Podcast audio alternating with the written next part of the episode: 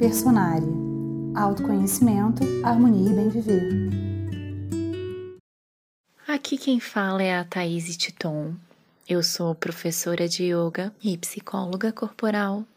E hoje eu vou falar sobre yoga e os benefícios para amenizar ou até curar depressão e ansiedade. Então o yoga ele tem muitas sequências e muitas posturas, além de técnicas de respiração, chamado de pranayama, e também o relaxamento. Sempre a prática do yoga, o objetivo dela final é que a gente consiga conquistar um estado meditativo.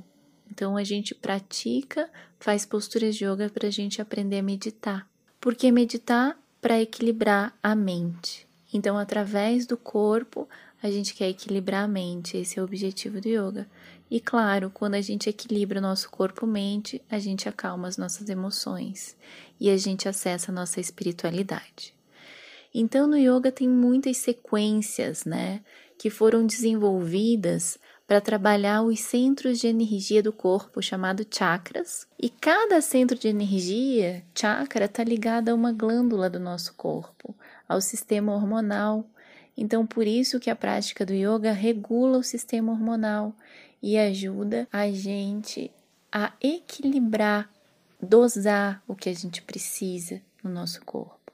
Então, por exemplo, quando a gente está muito ansioso, a gente libera hormônio em excesso, de como se fosse um excesso de adrenalina.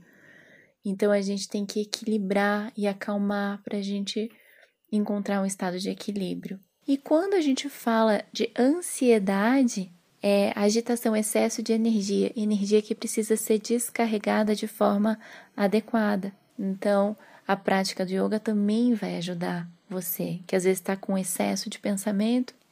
Então, você fazendo isso, você vai acalmar. Por quê?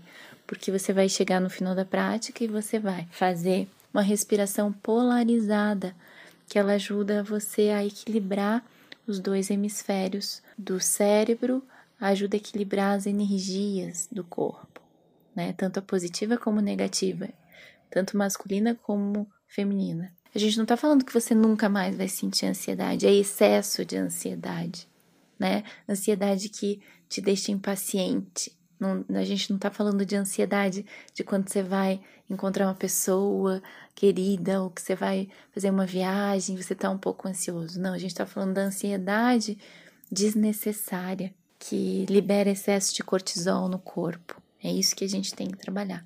Então, toda uma sequência de yoga, ela vai diminuir tua ansiedade.